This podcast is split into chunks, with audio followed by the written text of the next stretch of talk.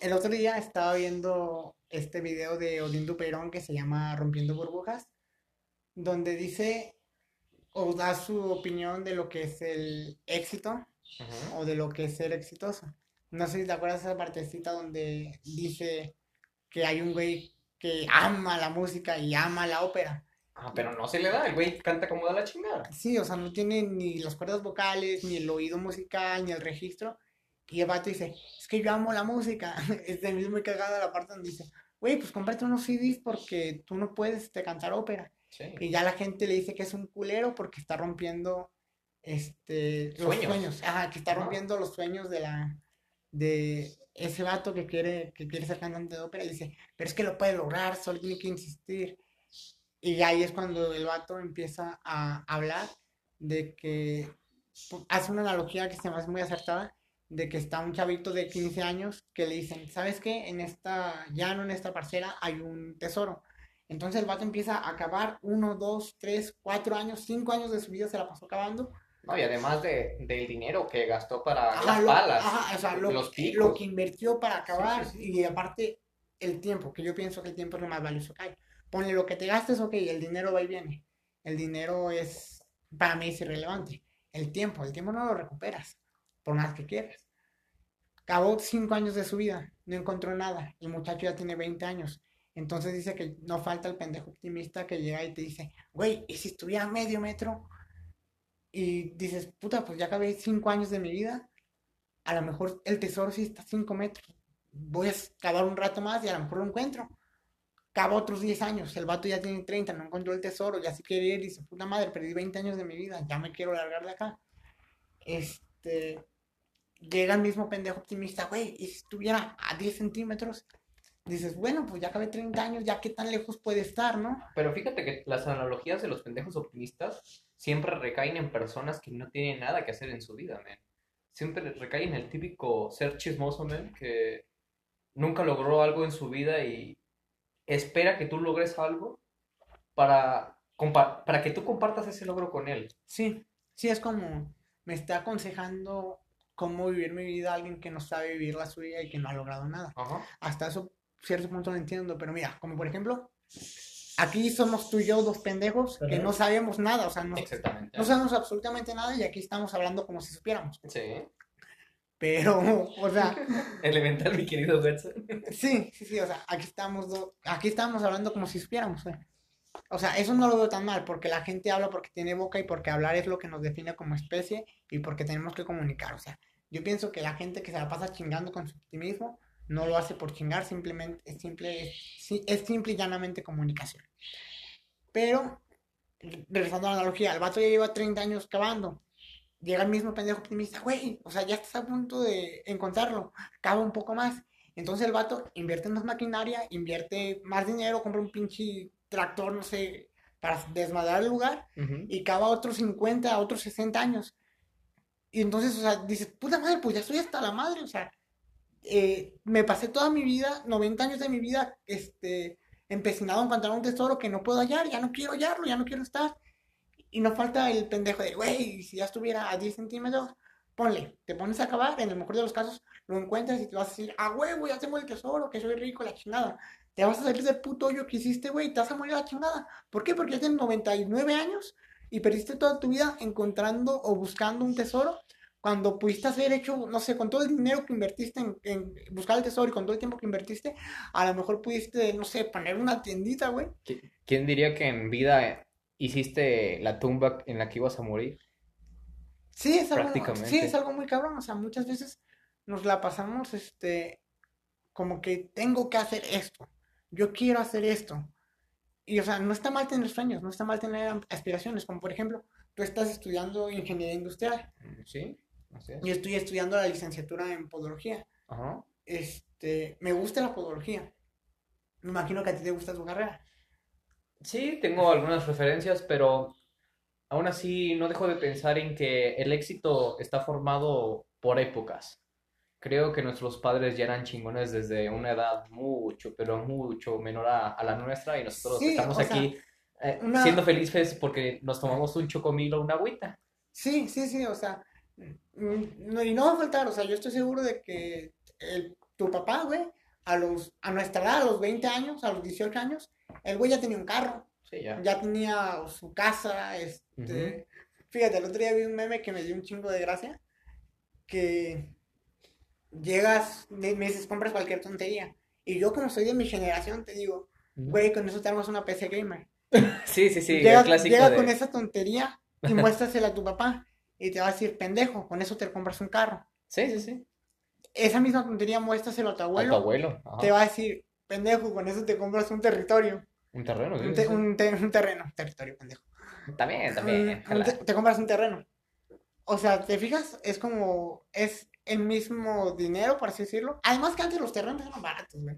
Sí, sí, sí, no. Ahorita 800, 900 mil por alguno Por de un una zona. pedacito sí. de tierra. o 8 sea. por 20 te gusta para una casa Sí. mucho más pequeña que la mía, que la tuya, que la de cualquiera. Sí, sí, es que antes había como que otras. Fíjate, también leí el otro día, dice, es que yo a tu edad, sí, tú a mi edad ya tenías carro, tú a mi edad ya tenías casa, tú a mi edad ya estabas casado a lo mejor, pero toma en cuenta que tú y yo no somos la misma persona. Y los tiempos de ahorita no son los mismos que los tiempos de antes.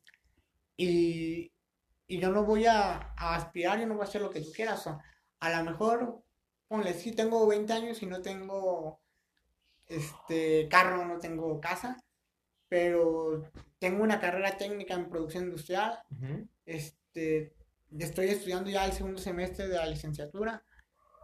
Y eso, pues, es gracias a mis padres. Sí, Es- ellos, ellos me lo dieron. Ellos. Pero es como, me explico, son diferentes como formas de concebir.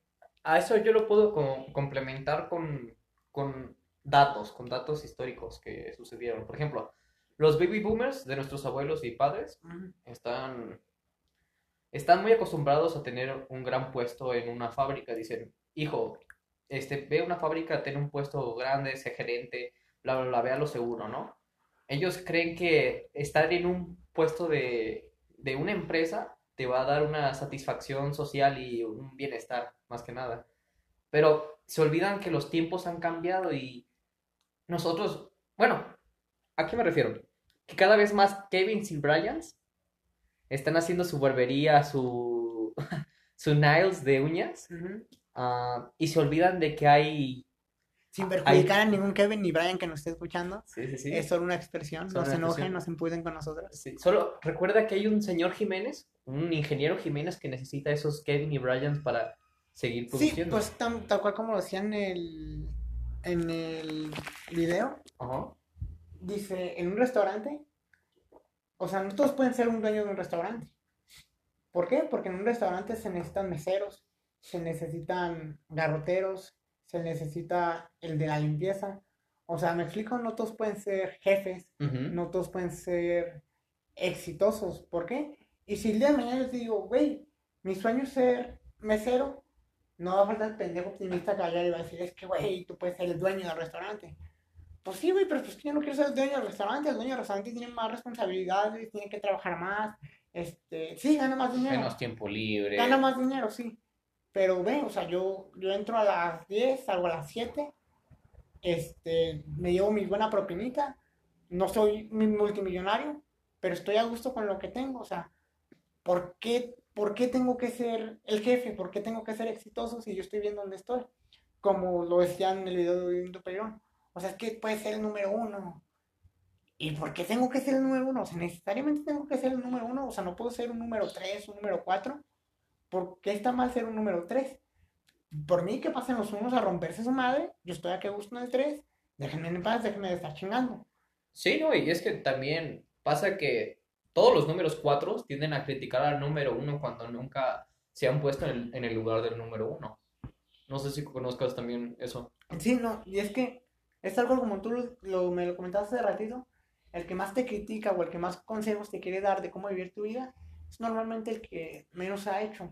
Pero ahí te digo, eso es subjetivo porque tú no me puedes decir, o yo no puedo decirle a esa persona que me está criticando qué es lo que se supone que tendría que hacer con su vida. Este, ¿cómo te digo? Vivir es un arte. Y el arte, Eres arte, amiga. sí, ahí te voy. O sea, vivir es un arte y el arte es subjetiva.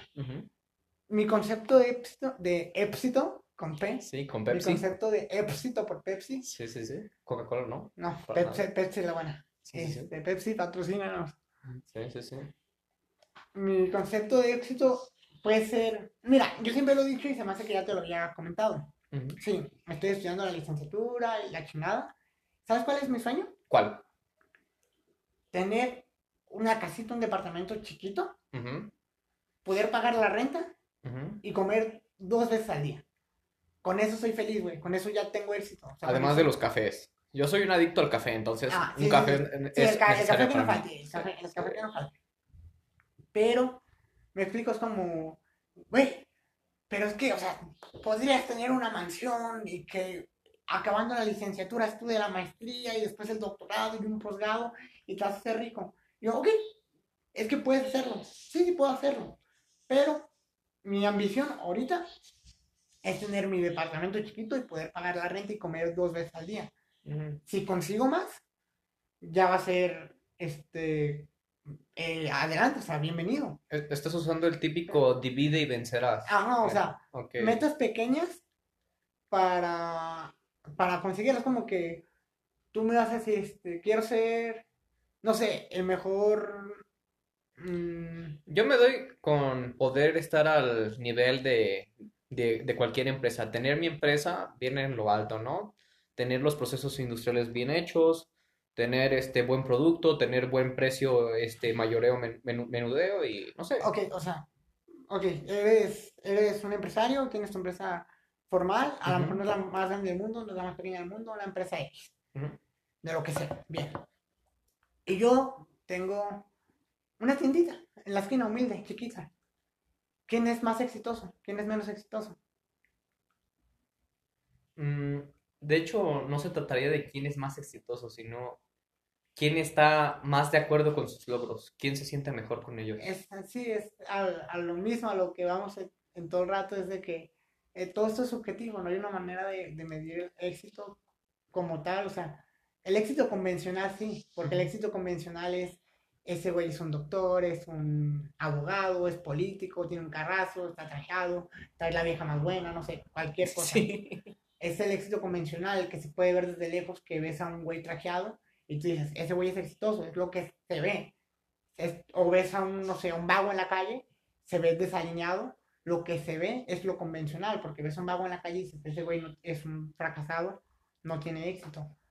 Pero tú, ¿quién sabes, güey, que el exitoso, el güey trajeado, a lo mejor todo lo que tiene se lo ganó a pulso de estar robando a la gente o de estar haciendo cosas ilícitas, y a lo mejor el que ves como, no sé, vagabundo en la calle porque lo ves todo desalineado, chinga, quizás un maestro es un Sí, sí, escritor y tú ni siquiera sabías.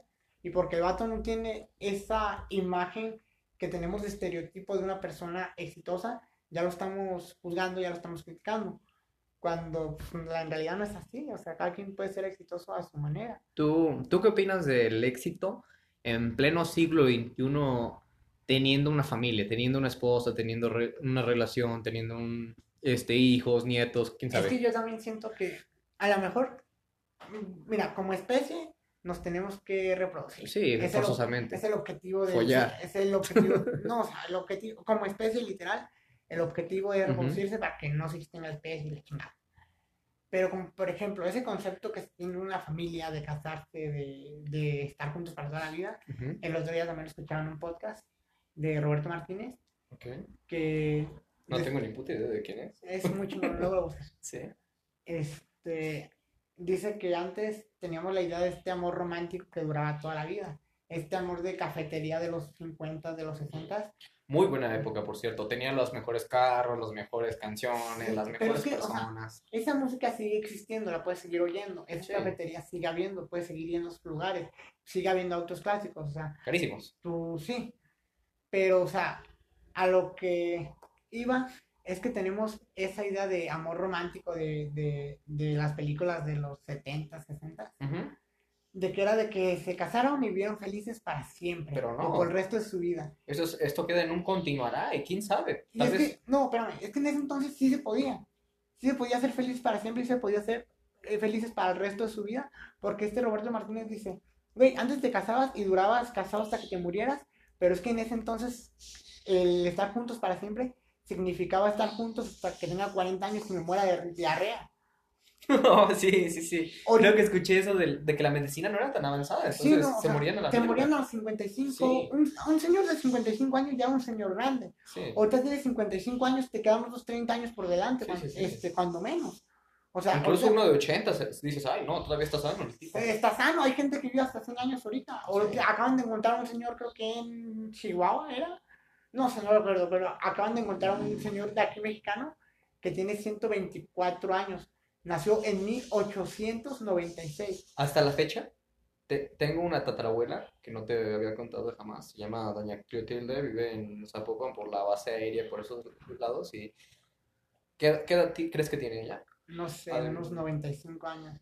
Pa- los pasa, los pasa bastante. No sé, ya tendrá sus 102 años, 100 105 años. 105 105 años. años. Es una barbaridad. Una Y, y la ves si está sana y anda arriba y para abajo. Mira. ya. Sí, no sabe quién soy yo, porque ya el Alzheimer Sí. está muy cabrón. Sí, pues.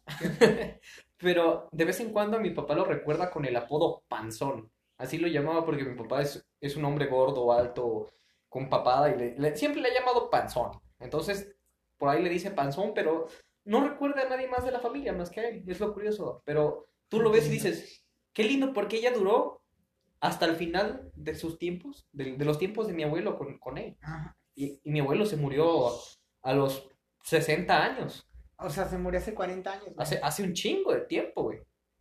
Este, fíjate. Es Y una ahorita mamada, ¿no? tenemos la, la. Ahorita, por eso yo digo, ahorita, ¿quién se casa, güey? De nuestra generación, ¿quién se casa? Nadie se casa ya ahorita. O sea, tengo un hermano Bueno, que ya lo- está, los que panzonean antes de los 17 pero ya no se casan, güey. O sea, se- Bueno, no. ahorita se juntan. se juntan, tienes Se razón, juntan güey. y, o sea, están de que a ver si funciona. Y eso yo lo veo bien. Y es que, ¿sabes qué? Eso yo también pienso. Ya me voy a meter un tema un poquito Más No. fuera de, ajá, Fuera de fuera de contexto. fuera del contexto, pero, pero se me invita la idea. Nice. que antes, o sea, la iglesia no está contenta con nada. ¿Por qué?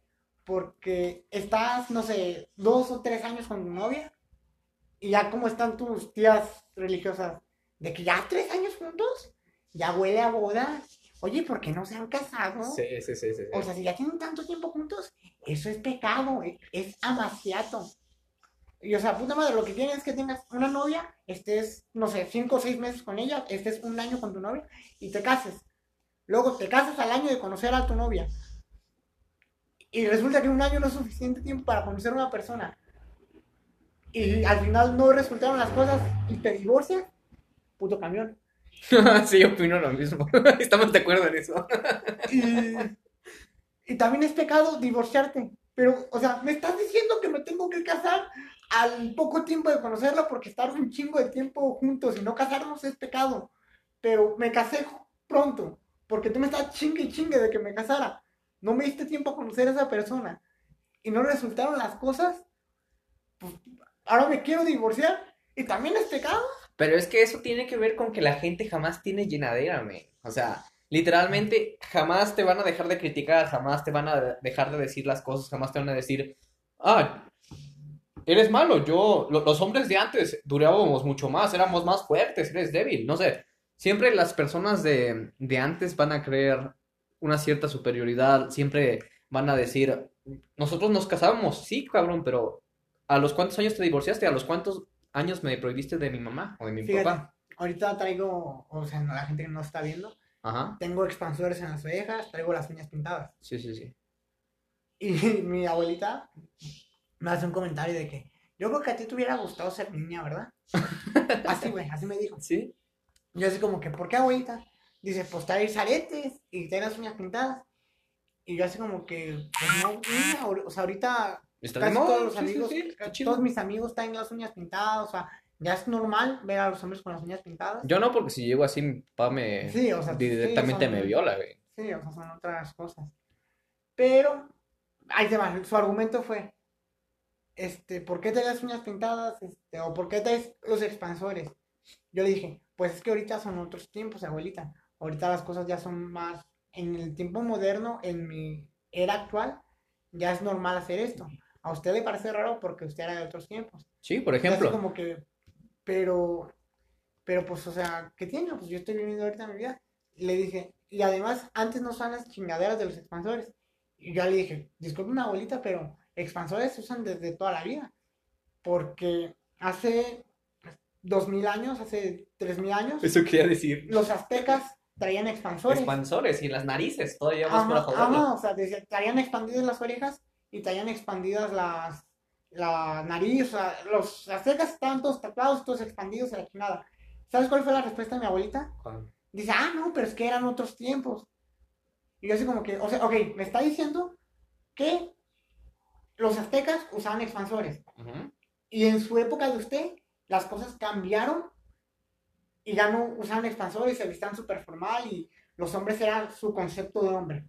O sea, pasamos de ser indios con las orejas expandidas a ser hombres de traje y corbata. ¿Por qué? Porque hubo un cambio. Y ese cambio generacional, usted sí lo aceptó, pero No aceptó mi no cambio aceptó mi generacional. cambio generacional.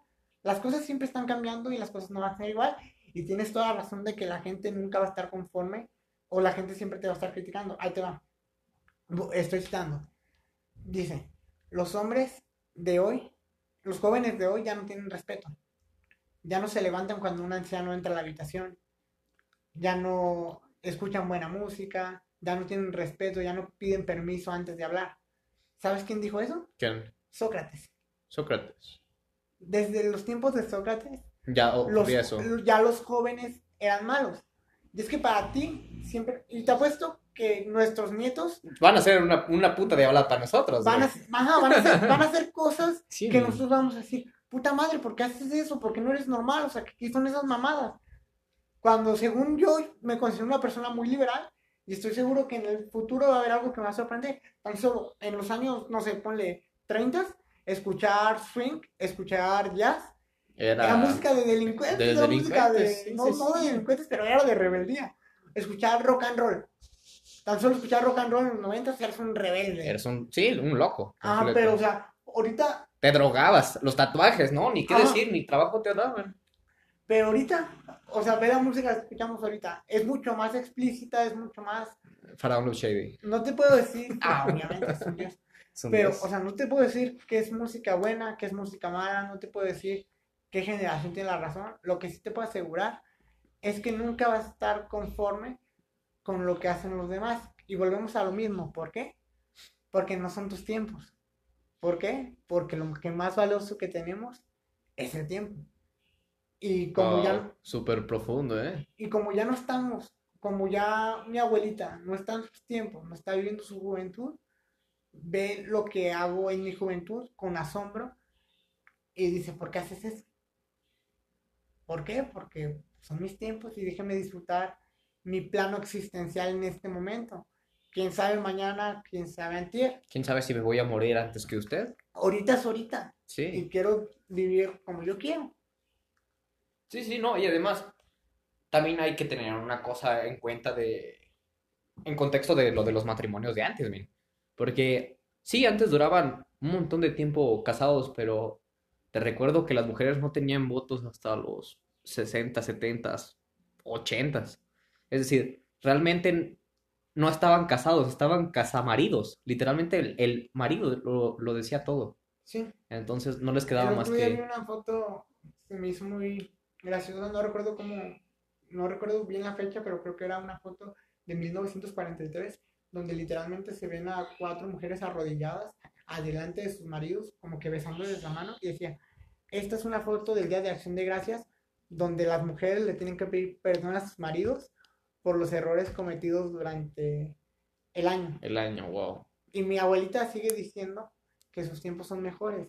Cuando en estos tiempos las mujeres ya tienen toda la libertad de expresión, ya... Que también es una mamada porque también Sí, las o sea, mujeres también ya, ya ya quieren hundir al hombre. Ahorita, a la Fíjate que fecha. yo siento que ese es un tema muy controversial que no me gustaría tocar, No, tampoco a mí. pero yo pienso que están en todo su derecho.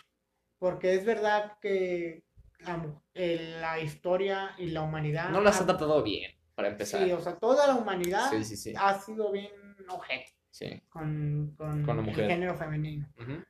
Entonces, que ahorita ya tengan el valor para levantarse y hacer su desmadre y, y llamar la atención y lo que quieras, yo lo, yo lo digo que con todo derecho y adelante sigan haciendo todo eso, porque para final todo cambio se necesita Movimiento. movimiento. Sí, Ah, yo, sí. ¿tú qué opinas de las protestas violentas? Protestas violentas. Mm, dependiendo del punto de vista que tengas, es una respuesta. Yo en este punto tan poco explícito podría decir que, pues que sí, en sí, me parece que es la única manera de que te pueda hacer caso la- alguna persona, porque Ay, fíjate, ahí yo te respondo, Martin Luther King consiguió un cambio con todas sus protestas pacíficas, pero es otro país, eran otros tiempos, Sí, es otro, sí, sí. conte- otro contexto. Yo pienso que dices, ok, pero dañando las calles, dañando el patrimonio, la- No, las personas. no vas a arreglar nada. Yo así como que, güey, de todos modos no logras nada siendo pacífico y siendo callado. Sí. Si voy a estar, este, si voy a estar de hacer algo, si no lo voy a lograr, pues mínimo que les duela el desmadre que hice, ¿no? Sí. Es como, como... El otro día se me hizo bien curioso porque me compré unos submarinos. Entonces un primo me pidió dame un submarino. Yo soy un envidioso mierda. Yo le dije, no, son mis submarinos. como todo buen gordo. Como- ajá, veces. exactamente. Sí, sí, sí. Le dije, no, son mis submarinos, comparte tus submarinos. No le quise dar submarinos. ¿Sabes lo que hizo el vato? ¿Qué? Los aplastó, aplastó mis submarinos. literalmente, La dije confiable. sí, o sea, literalmente aplastó mis submarinos. Y yo me puse a filosofar sobre eso, como que, o sea, no le di submarinos, pero ya me chingó. Sí, sí, sí. O sea, él ya tiene la satisfacción de que yo ya no me lo estoy comiendo tan a gusto porque están todos, Tiesos. todos quebrados, todos mierda. eh, apachurrados en la bolsa. Ok. Y es como, yo lo veo más o menos hago ese paralelismo con las protestas violentas, de que si dices, no estoy logrando nada siendo pacífico. Es como una Ok. pelea. Te, te madrearon, pero no se fue, no se fue impune no el otro güey. Ajá. Y yo pienso que de poquito en poquito, y entre más de madre hagan, o sea, a lo mejor ahorita estamos viéndolo como, como desmadre y violencia sin sentido. Ahorita. Ujú. Espérate a 20 años. Y a lo mejor ese desmadre que veía sin sentido en este momento tiene todo el sentido en 10 años, en 5 años. Puede que ocurra, pero ten en cuenta que estamos ante una sociedad súper machista desde años y años y años. Entonces, ah, no se toma con, con ese Es sentido. que, ¿sabes qué? Yo pienso, ¿piensas que en verdad evolucionamos? ¿O simplemente... Siento que decimos que evolucionamos mientras Pero- seguimos con los mismos errores. Es como, como José Alfredo, siempre caigo en los mismos errores. Sí, Otra vez, abre. Tú sabes, ¿no? pero es que mm, yo digo evolucionar literal como especie, porque, o sea, yo me puse a pensar, las violaciones, güey, ¿por qué existen las violaciones? O sea, literalmente por las ganas de estar ahí cochando y cuando no es consentido, pues lo haces a cualquier manera. Pero es que nos vamos a la época de las cavernas, de los cavernícolas, no existe la violación como tal, porque todas las relaciones sexuales que se tenían y lo que quieras, era por preservación de la especie. Es instintivo, el Sí. humano busca reproducirse a cualquier costo. Y entonces yo pienso, la gente que violará literalmente seguirá siendo un animal así que literalmente no puede controlar sus impulsos. O sea, si me explico, es como, como, ¿esa gente evoluciona o por qué cae tanto a- hacia sus instintos básicos? Pues mira, yo creo que es como, bueno, yo soy gordito de nacimiento, entonces nosotros los gorditos que tenemos, tenemos un, un sentido de amor por la comida, por así decirlo, amor-deseo.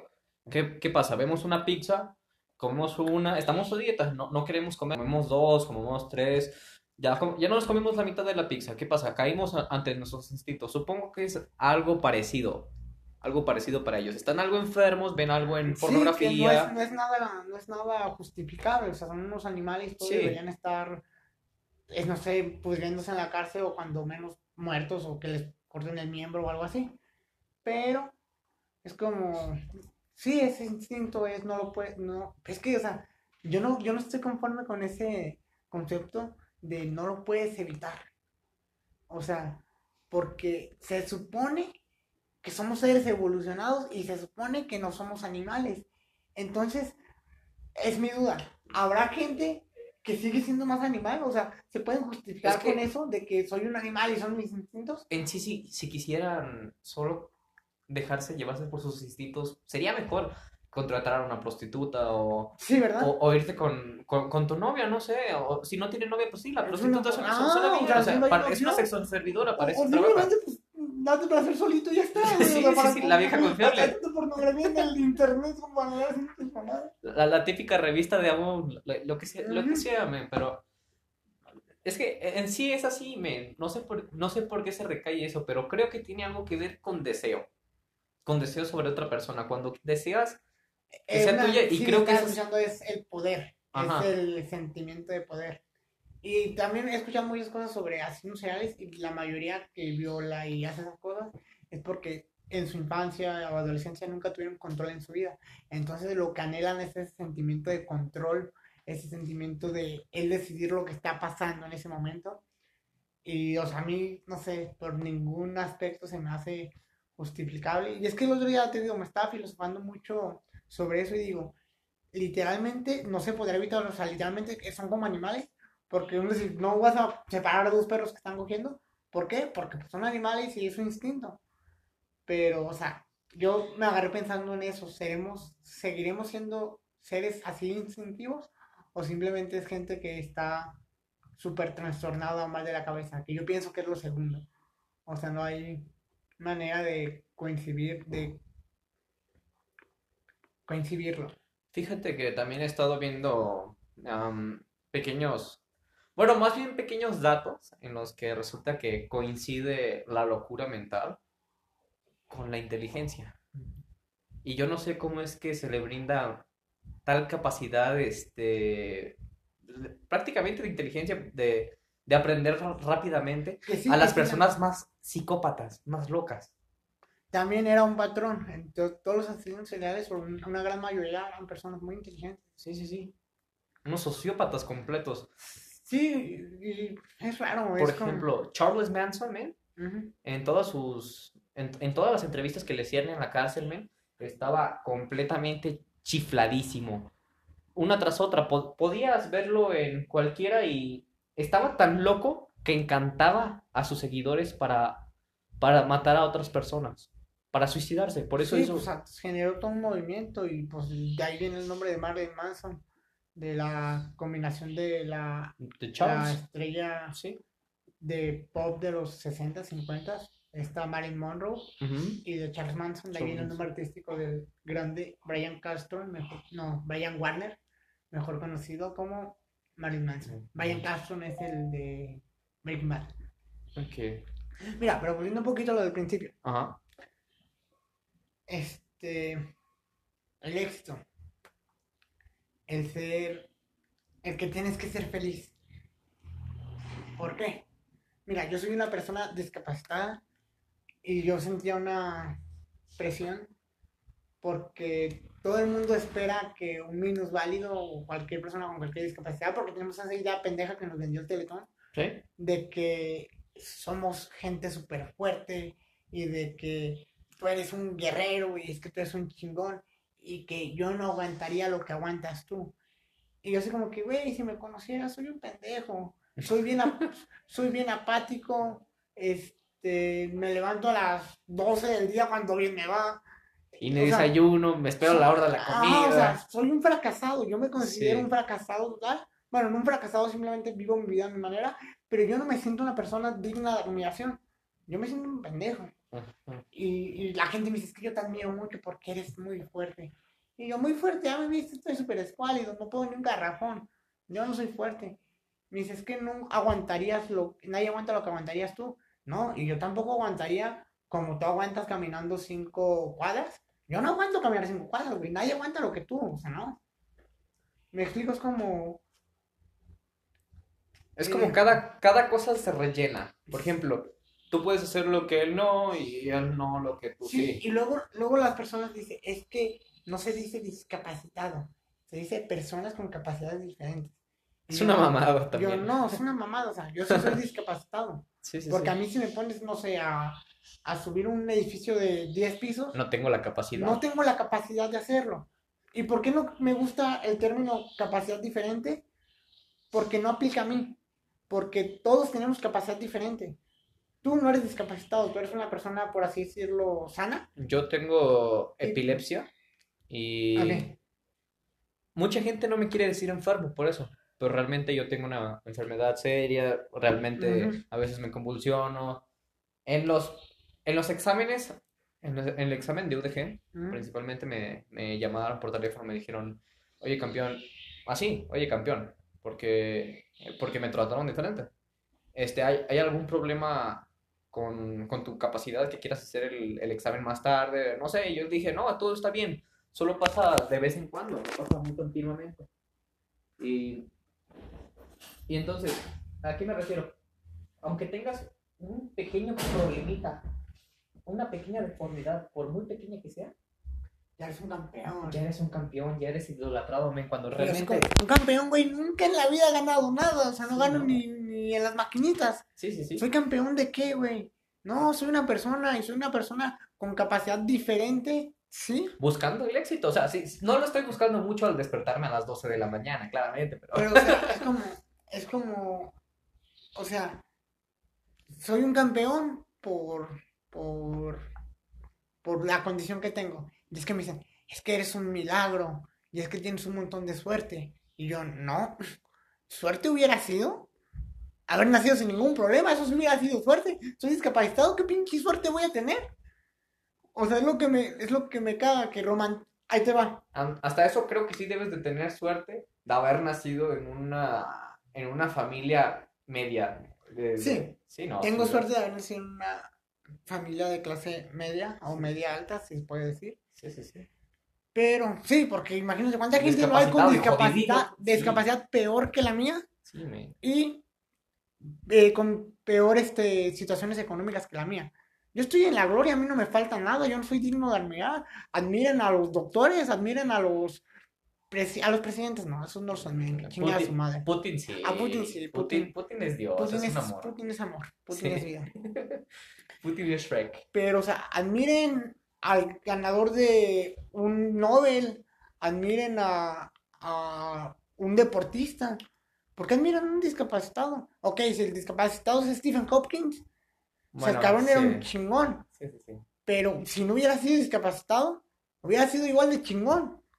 Pero tiene más mérito porque es discapacitado. Y es que te dicen, hay un video motivacional de Stephen Hawking que decía, yo hice la teoría del Big Bang y estoy en la condición en la que estoy. Tú estás mejor que yo. O sea que tú tienes más posibilidades de, de lograr lo que yo hice. Yo sé como que, pues sí, cabrón, pero no tengo tu cerebro, no tengo tu entendimiento de las matemáticas. Yo todavía tengo, tengo pedos para, para las raíces cuadradas. Yo no sé dividir con dos números afuera. O sea, Mamada. y me vas a decir que voy a hacer la teoría del pinche creación del universo, no mames. Sí, no. ¿Por qué? Porque puedo caminar y porque soy más chingón que Stephen Hawking, no mames. Sí, ¿no? Y aparte también influye mucho la educación. La educación crea al hombre exitoso. Por ejemplo, am, yo, debido a que mi madre estuvo trabajando la mayoría de mi infancia, mi padre también, bla, bla, bla, yo estuve con mi abuela. No, no se me exigía una lectura diaria, no se me exigía buenas tareas, no se me exigía nada de ese tipo. Entonces, no me crié con la... con, con el hábito de la lectura, más que nada. ¿Qué pasa? Que yo sí creo que realmente los lectores sean personas más poderosas porque entienden mucho más y aprenden mucho más rápido, No necesariamente. ¿no? Yo conozco mucha gente que lee muchísimo, pero lee pura pendejada. Ah, no, sí, claramente. También, también se depende, de- depende mucho de, de qué leas. Sí. Dicen, el leer, el conocimiento es poder. Pero, ¿qué tipo de conocimiento? ¿Ese conocimiento te va a servir de algo? Como por ejemplo, ¿tú me consideras una persona inteligente? Considero que eres una persona capaz. No sé Capaz. si inteligente, pero capaz sí. La gente me escucha hablar, la gente me escucha, no sé, convivir con las demás, con las demás personas. Me dicen, es que tú eres muy listo. Yo, Inteligencia "No". social sí tienes. Déjate digo. Es, eh, es a lo que voy. Digo, yo tengo una increíble capacidad de memorizar datos innecesarios y de caerle bien a la gente. Y yo una de memorizar caras, aunque tengan tapabocas. Ya sé, el otro día íbamos a la plaza y el vato vio a una amiga de, de él. Literalmente solo se le veían las cejas a la muchacha. La conoció y la saludó como si nada. Y es como que, Cada güey, quien tiene un talento más pendejo, la verdad. Cada quien tiene su propio talento. Yo tengo inteligencia social Ajá. Y yo memoria fotogénica. y estoy estudiando podología. No me va a servir de nada. O sea, yo me debería de haber puesto a estudiar ciencias sociales, me debería haber puesto a estudiar letras o lo que quieras. ¿Por qué Trabajo estoy social. estudiando podología? Porque me gustan las patas. no, no. No. Porque tú sea. No, me gusta el dinero, básicamente. Y- Cangrejo, bien. Sí, y en- como podólogo, pues ponle a lo mejor voy a trabajar 8, 10 horas diarias, pero yo voy a tener mi consultorio, la gente va a venir a mí, voy a trabajar sentadito en mi silla. No me voy a meter en tanto problema como un conferencista, como un escritor, como un... Que también podría ser escritor y ser un fracasado y tener que irme a tu casa que me des de desayunar de vez en cuando, porque sí, pues sí. es el concepto que yo tengo de los escritores. Puede que sí, puede que Hay no. escritores que también tienen para invitar a sus compañeros a que vengan a comer a su casa, ¿eh? Sí, ya sé, pero... Sí. Pero estamos en, como México es el país de las oportunidades, Eh, sí. pues nada, prefiero ser México, podólogo. México lindo y Siento, querido. siento que tengo más chance de lograr algo. No algo bueno, pero algo que me dé de comer. Además, no sé por qué en México el éxito y las artes no están bien, bien enlazadas del todo, porque fíjate que yo tengo, como decía en el video que me mandaste, yo tengo el talento en artes, pero ni de puta madre voy a, voy a, voy a hacerlas, porque me voy a morir de hambre. Yo conozco bien esto y realmente aquí no puedo hacerlo. Sí. ¿Qué, qué tipo de arte me decías que hacías? ¿Qué te Ah, gustaba di- dibujo y teatro. Dibujo y teatro me, me, me parecen muy, muy buenos. El canto, Y sí, la, y la sí verdad, no. dibujas muy chingón, pero Algo. pues no puedes... Es que aquí en México no te deja vivir de tu arte. Nope.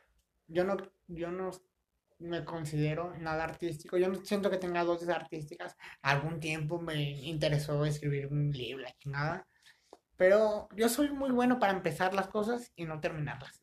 Por dos. Escribí tres capítulos, lo abandoné. Ver anime, abandonados a lo loco. Ah, sí, o sea, Sí, no, sí, no sí. termino un anime porque me enfadan, o sea, no, yo no soy bueno para terminar las cosas, me, me canso de lo repetitivo, por eso, por eso me cambio el corte cada rato, cada rato me pongo un estilo diferente, porque me gusta estar cambiando, me cansa estar haciendo lo mismo todo el tiempo.